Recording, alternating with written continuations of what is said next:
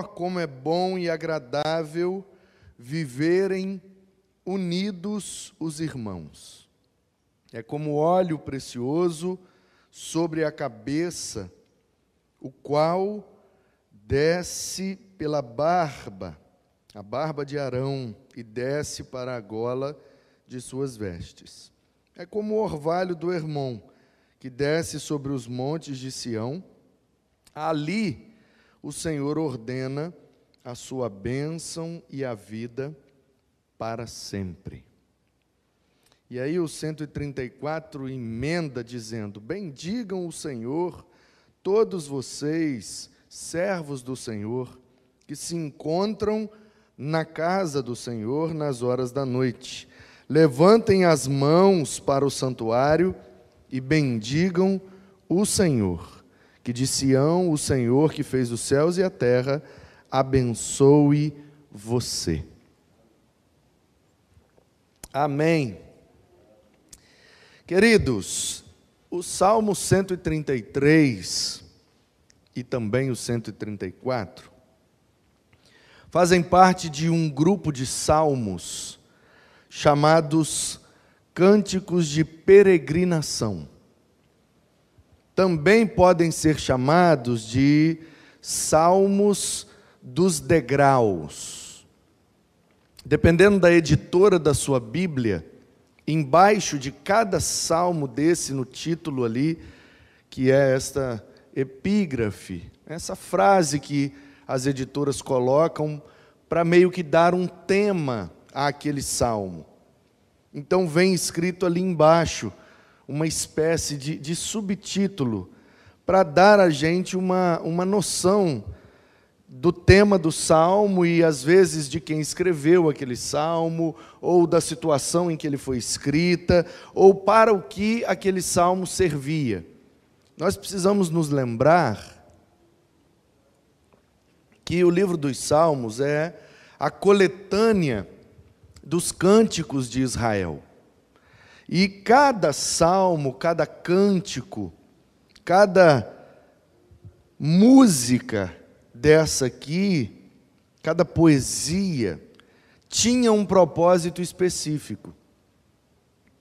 Então, como nós, nos nossos inários, e os batistas usam mais o culto, é, é, o cantor cristão e o inário para o culto cristão, o HCC.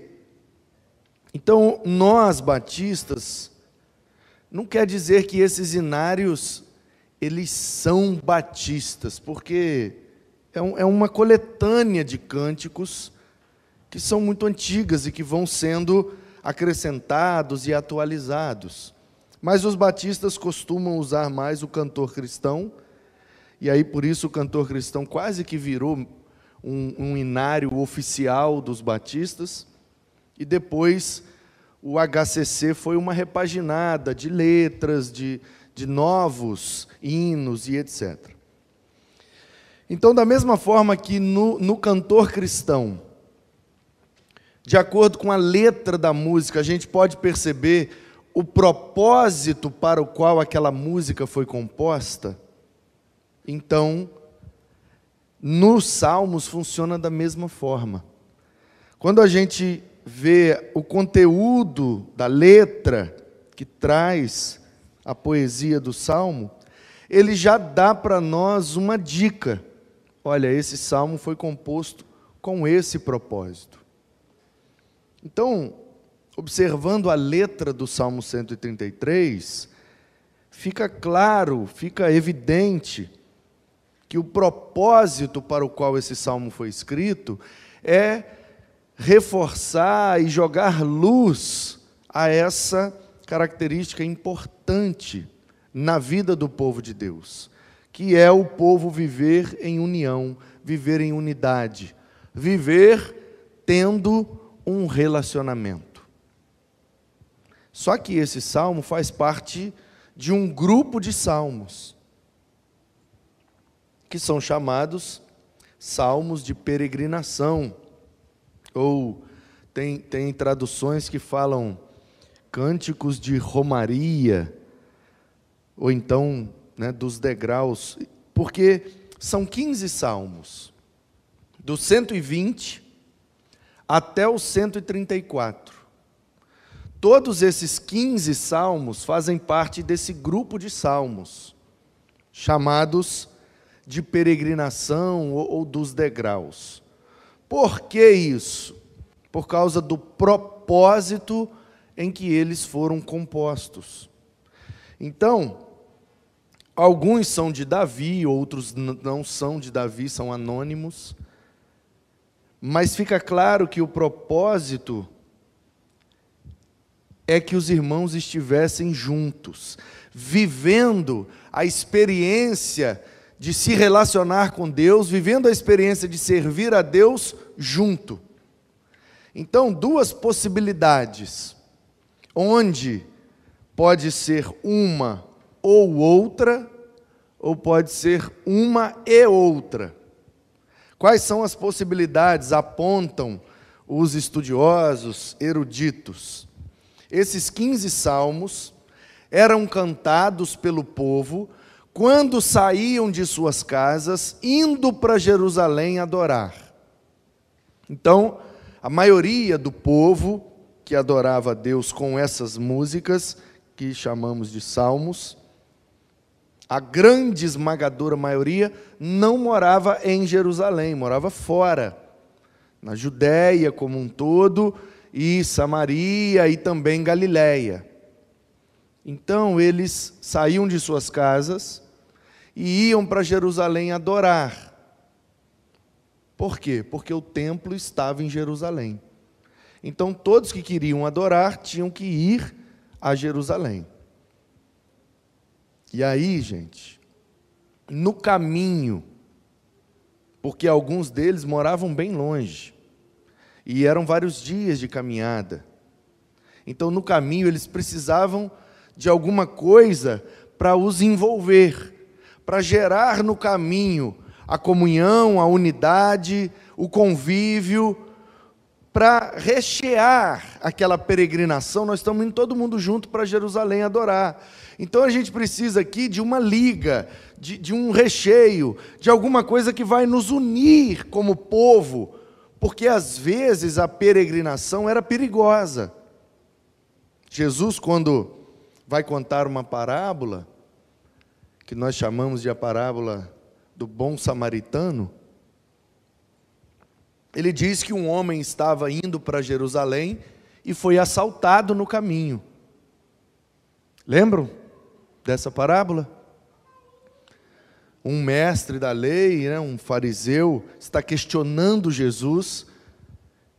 E aí Jesus fala: ah, Você conhece os mandamentos? E ele fala: Conheço. Amar a Deus e amar o próximo. A Jesus, então pronto, pratique e está tudo certo. Aí ele: Mas quem é o meu próximo? Aí Jesus: Bom, um homem estava descendo para Jerusalém, foi assaltado, espancado e ficou caído na beira do caminho. Veio o sacerdote, não fez nada, veio o levita, não fez nada, e veio um cara de Samaria, um samaritano. Como os judeus não se davam bem com os samaritanos, Jesus colocou logo o herói da história, um samaritano. Talvez com o propósito específico de confrontar aquele judeu religioso. E aí, o texto diz que o samaritano cuidou, pagou a pousada e etc, etc. Portanto, se Jesus contou essa história para dar uma lição, uma lição àquele religioso, então é provável que essa história era crível, era uma história rotineira. Se Jesus usou esse exemplo, então é porque vira e mexe, alguém era assaltado no caminho alguém era espancado, alguém era roubado. Então, essas peregrinações que o povo fazia, saindo de sua casa e indo para o templo adorar, não era só longe, cansativo, como também perigoso. Então, o que é que esse povo precisa? Se unir. E uma das coisas que eram usadas para unir o povo era cantando juntos. Andando juntos cantando a mesma música, porque quem está de fora Se você vê uma pessoa cantando uma música e ao redor dela tem várias outras pessoas, mas ela está cantando sozinha, quem está de fora com a intenção de, de fazer mal ou de prejudicar, conclui que aquela pessoa está sozinha. Mas se aquela pessoa, cercada de um monte de outras, e eles estão cantando a mesma música, com a mesma letra, o mesmo ritmo, a mesma melodia, conclui-se então que aquele, aquele grupo está junto, está unido. E, e essa era, basicamente, a função da música. E continua sendo. A música, além de todo o bem que nos faz, de toda a beleza que nos traz, tem esse poder, nos unir e nos tornar um povo, na medida em que cantamos a mesma letra, no mesmo ritmo, na mesma melodia. Portanto, o que eu quero ressaltar é que essas características, acerca desses salmos, e principalmente desse 133, são características que precisam ser mantidas nas nossas vidas hoje. Então vou explicar onde eu quero chegar. Os cânticos de peregrinação eram usados porque as pessoas saíam peregrinando até o templo para adorar. Cantar essa música que reforça a ideia da união dos irmãos, era uma ferramenta de tornar aqueles irmãos cada vez mais unidos e evitar os perigos da peregrinação. Pois bem, hoje nós não temos mais esse costume. Hoje essa prática não faz mais parte da nossa vida em termos literais. Ou seja, quando a gente sai de nossa casa para vir aqui e adorarmos junto como templo do Espírito, algumas coisas mudaram. A primeira coisa que mudou é que não existe mais um só templo, onde todos vão. Existem vários. E cada um tem direito de procurar o seu ou de escolher o templo onde vai adorar. Templo no sentido físico, paredes. Então não estamos mais o povo de Deus, como o povo de Deus, não estamos mais todos juntos indo para um mesmo lugar. Cada um está procurando agora o seu lugar. A segunda coisa que mudou é que nesse tempo aqui, o Espírito de Deus ainda não havia sido derramado. Portanto, ele não estava disponível a todos que crescem para receber esse Espírito e ser morada, habitação, templo desse Espírito. Portanto, esse povo, no tempo dos Salmos, eles precisavam ir ao templo em Jerusalém, porque a presença de Deus habitava lá. De lá para cá, nós temos a vinda de Jesus, o Filho de Deus, o Emanuel, que foi Deus habitando com a gente. E depois da morte, ressurreição e ascensão ou assunção de Jesus, nós temos em Atos 2 o derramamento do Espírito, cumprindo a profecia de Joel. Então, de Atos 2 para frente, a gente não precisa mais, como disse Jesus à mulher samaritana, de um lugar para adorar, porque o Espírito foi derramado, portanto, Deus está acessível em todos os lugares. E ele passou, por sua soberana vontade, a habitar dentro daqueles que creem. Então, a gente não precisa mais, como esse povo, ir para um lugar porque Deus só vai se manifestar lá. A gente pode falar com Deus, adorar a Deus, ouvir Deus, se relacionar com Deus em espírito e em verdade, onde quer que estejamos. Nós não precisamos mais de um lugar, A mulher samaritana estava com dúvida: qual é o lugar certo? Aqui na Samaria, em Betel, como meu pai Israel, Jacó, fez, ou lá em Jerusalém, como vocês fazem, os judeus? Quem está certo, os samaritanos ou os judeus? Qual é o lugar certo? É aqui, no Gerizim, ou é lá? E aí Jesus fala: olha, não é o lugar o mais importante. Porque está chegando um tempo, na verdade já chegou, em que os verdadeiros adoradores adorarão ao Pai em espírito e em verdade. Ou seja, nós não precisamos mais de um lugar. Aí a pergunta que fica é: então por que nós viemos aqui? Nós viemos aqui porque uma família convidar pessoas para adorarem juntos. E aí eles passaram a formar uma comunidade que adoravam juntos. Poderia cada um estar na sua casa, mas eles descobriram que quando eles se uniam, isso potencializava.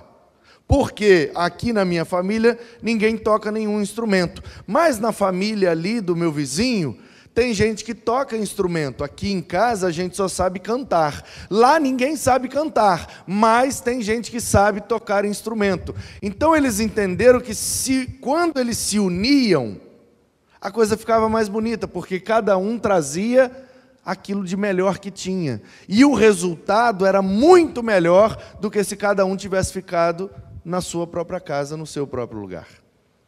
E com isso, a coisa foi então fermentando, crescendo, crescendo, atraindo cada vez mais pessoas, reunindo cada vez mais dons, talentos, habilidades, e aí a gente foi percebendo que quanto mais pessoas envolvidas nesse processo chamado comunhão, melhor ficava o resultado.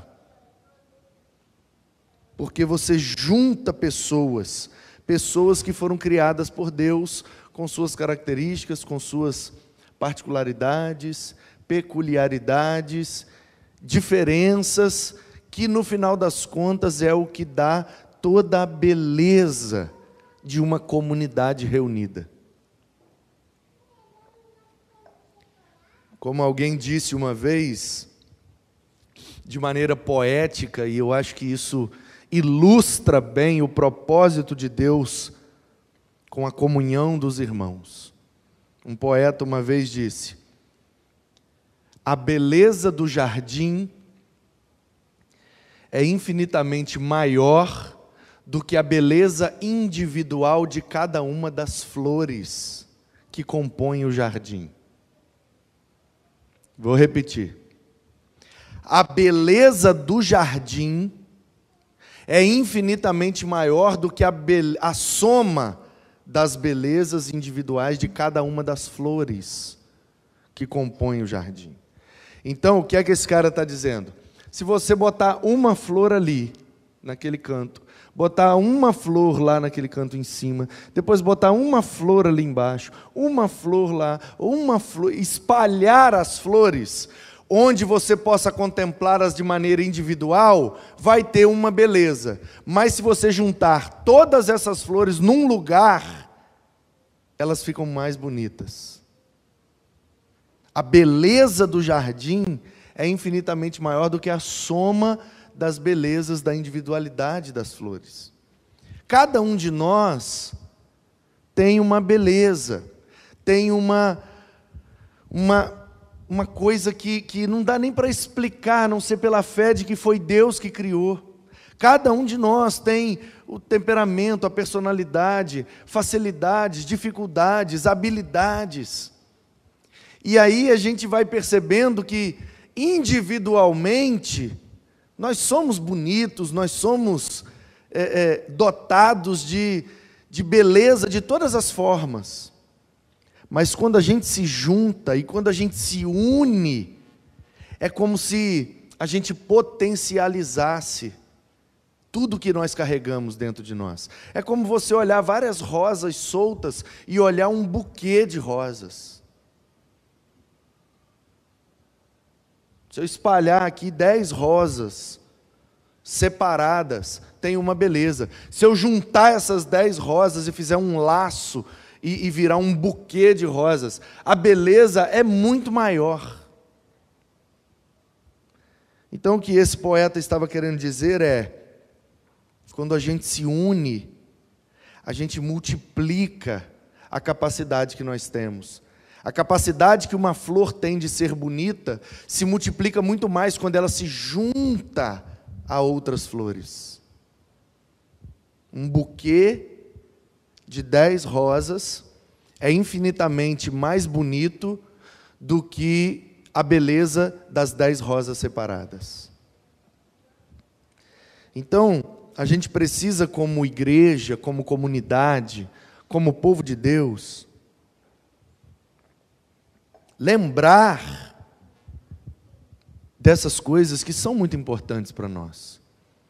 E compreender que hoje, já que o Espírito foi derramado e agora nós temos acesso a adorá-lo, não importa mais o lugar, não importa mais o dia da semana, não importa mais o horário, o que importa é se estamos buscando em espírito e em verdade.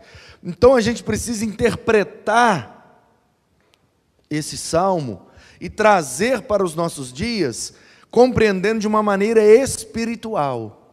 Então, quais são as aplicações espirituais que esse salmo traz para nós?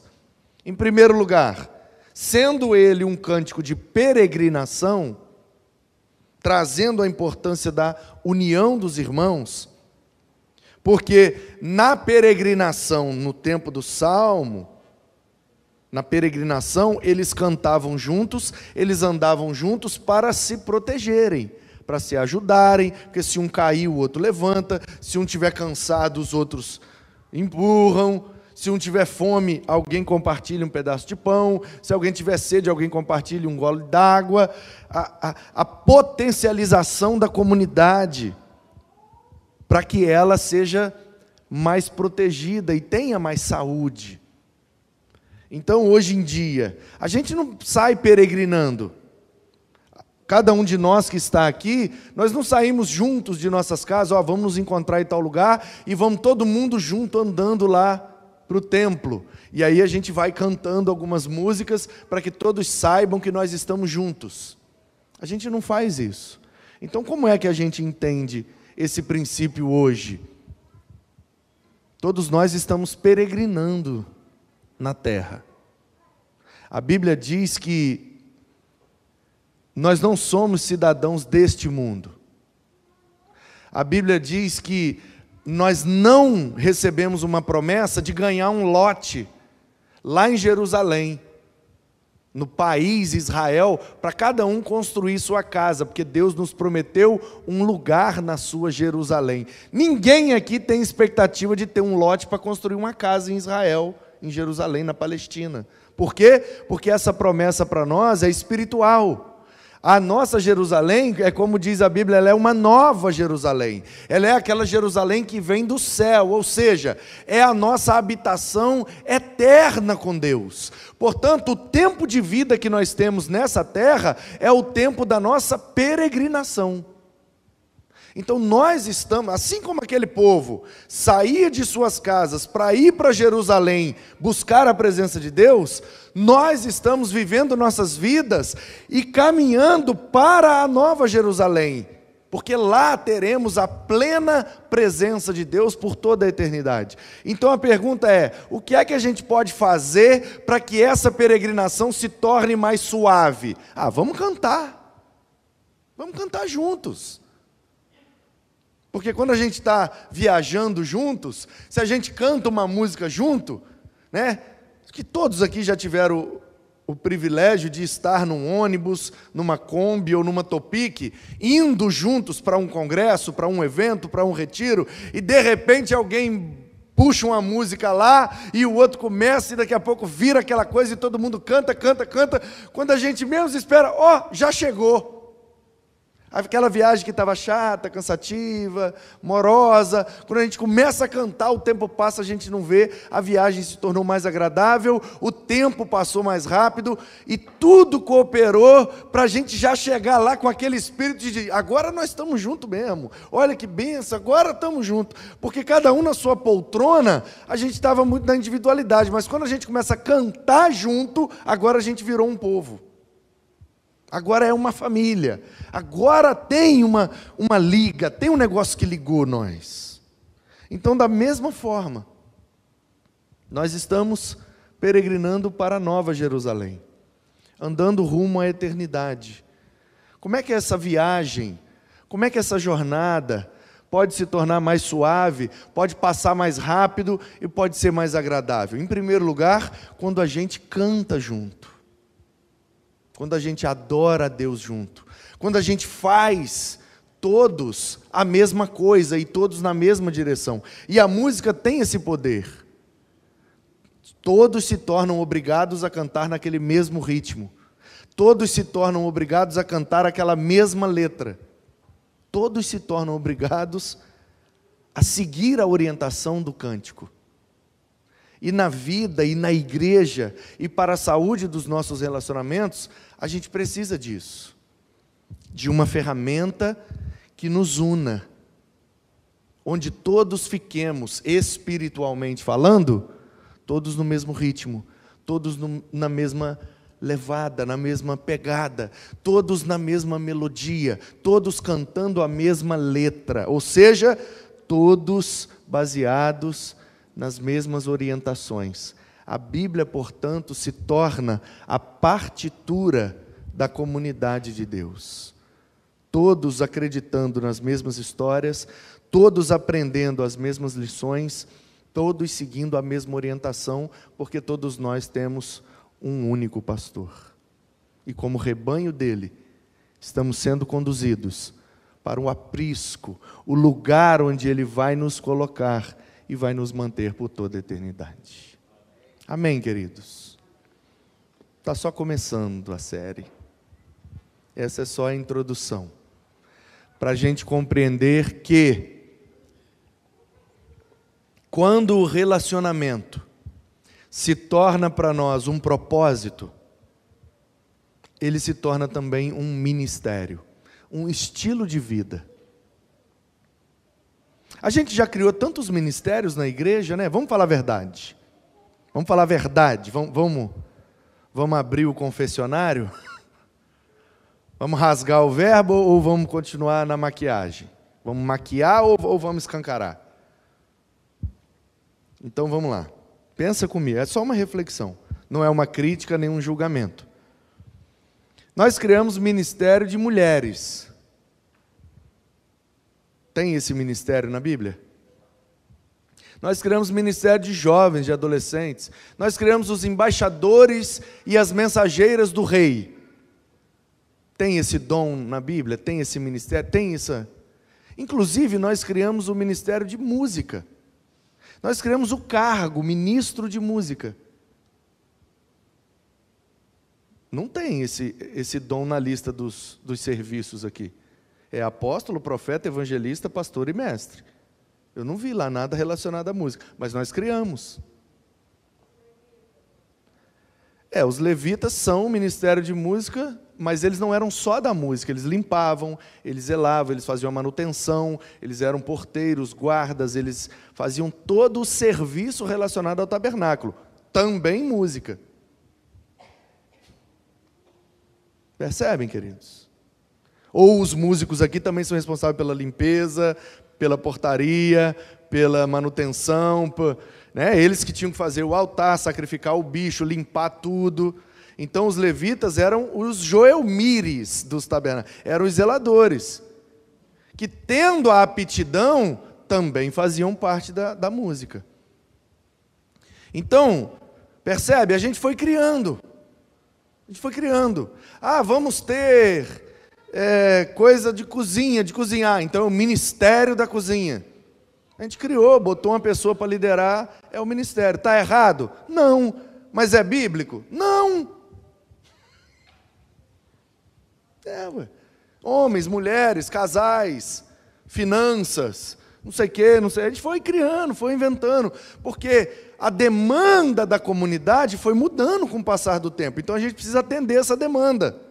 Não infringindo nenhum princípio bíblico, a Bíblia não manda fazer, mas ela também não proíbe fazer. Então, podemos fazer? Podemos, caso haja necessidade ou propósito. O que é que eu estou dizendo? Estou dizendo que para o século 21, estou dizendo que para o momento em que nós vivemos, estou dizendo que, principalmente nesse momento pós-pandemia, a gente precisa pensar na criação de um novo ministério o ministério do relacionamento. Assim como a líder do ministério da cozinha está pensando em coisas para manter a cozinha cada vez melhor e mais saudável, assim como o líder da juventude está pensando em ações para manter a juventude mais unida, mais saudável, mais alimentada, assim como cada líder de cada ministério que nós criamos, inventamos, seja lá o que for, está ministério infantil. Olhei a Paola ali, lembrei.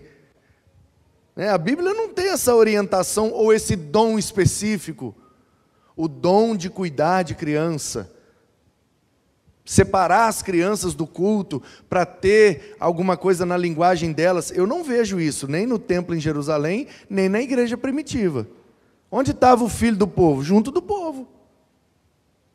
Tanto que eles pulavam no colo de Jesus e os adultos queriam tirar, e Jesus, não, deixa eles quietos aqui, ué. Então, nós criamos tanta coisa que funcionou. E criamos coisas que funcionou por um tempo e depois parou de funcionar. E aí nós precisamos ter a humildade de reconhecer isso que nós criamos há 80, há 120, há 160 anos atrás, não funciona mais. Por quê? Porque foi criado para atender a demanda daquele tempo. Então a gente precisa reconhecer qual é a demanda desse tempo, para que a gente possa criar uma ferramenta que vai atender essa demanda. E aí, meus queridos, se tem uma demanda que grita nos dias de hoje, é a demanda pelo relacionamento.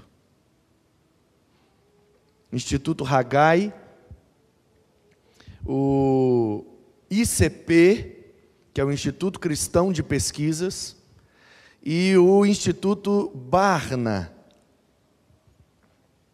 criado pelo George Barna, dos Estados Unidos. Hagai está espalhado no mundo inteiro. É um ministério de formação de liderança que nasceu nos Estados Unidos, plantado, criado, desenvolvido pelo John Haggai, que está hoje no Brasil inteiro, no, no, no mundo inteiro, temos também no Brasil. O Instituto Barna é mais focado nos Estados Unidos. E o ICP é nosso, brasileiro, Instituto Cristão de Pesquisas. Esses três institutos de pesquisas apontaram nos últimos anos que mais de 90% das pessoas que se converteram nos últimos anos se converteram através de um relacionamento. Foram levadas a Jesus ou por um familiar, ou por um amigo, ou por alguém que ele se relacionava. E nós criamos tantas coisas. Criamos folhetos, criamos cultos ao ar vivo, ao ar livre, criamos é, embaixador, mensageira, criamos retiros, criamos tantos eventos, tanta coisa, que foram boas. Foram boas. Mas as pesquisas apontam que o relacionamento é mais eficiente do que todas essas outras coisas que nós criamos. Então é tempo de nós pensarmos, e o mês de agosto vai nos levar nessa direção.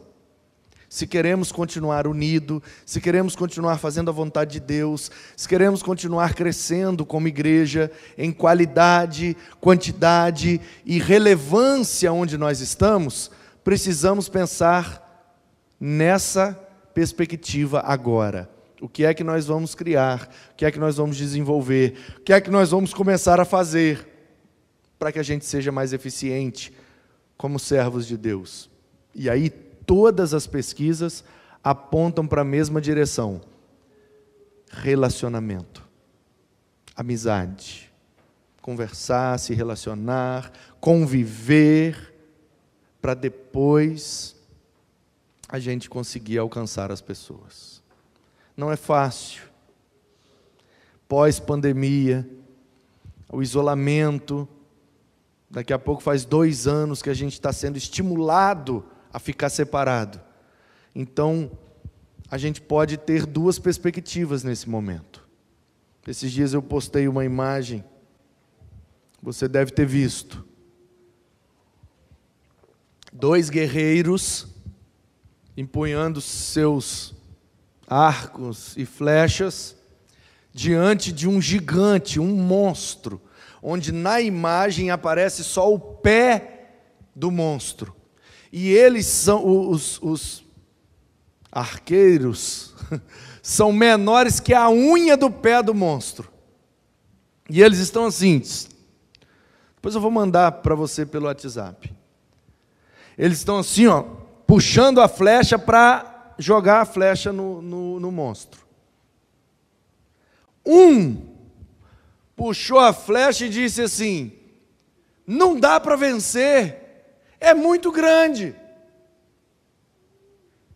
O outro puxou a flecha e disse: Não dá para errar, é muito grande.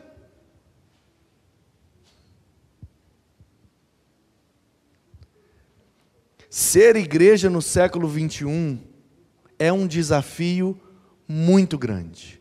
Ser uma igreja no século 21, pós-pandemia, é um desafio ainda maior. A gente pode estar diante desse desafio com essas duas mentalidades olhando para o desafio e dizendo: é muito grande, não tem como vencer. Ou a gente pode olhar para o desafio e dizer: é muito grande, não tem como errar. Nós vamos acertar e nós vamos vencer. Da mesma forma que Davi era pequeno e Golias era grande. Nós somos pequenos em relação aos nossos desafios, mas nós temos o mesmo elemento que deu a vitória a Davi. Nós temos o Senhor dos exércitos que peleja ao nosso favor. Nós vamos continuar, irmãos. Nós vamos continuar. Domingo de manhã, o povo está desanimado, está frio, e isso e aquilo, e Está difícil para voltar, está difícil para manter, está difícil para reanimar todo mundo, está difícil, é um enorme desafio. Mas eu não estou olhando para esse desafio como se de tão grande ele fosse difícil de vencer. Eu estou olhando para ele que de tão grande é impossível de errar. Então nós vamos acertar, nós vamos derrubá-lo e nós vamos vencer o desafio. E em breve estaremos reunidos novamente, cantando juntos, comendo juntos, vivendo juntos e esse relacionamento será para nós um ministério, será o propósito de nossas vidas, e isso vai nos unir no Senhor, e ali, no ministério do relacionamento, o Senhor ordena a sua bênção e a vida para sempre. Porque quando os irmãos estão unidos, o Senhor abençoa. Que Ele, de fato, nos abençoe nesta manhã. Que Ele, o Santo Espírito, aqueça os nossos corações, aqueça o coração da nossa comunidade, para que a gente volte a ser um, como o Pai, o Filho e o Espírito são um só Deus.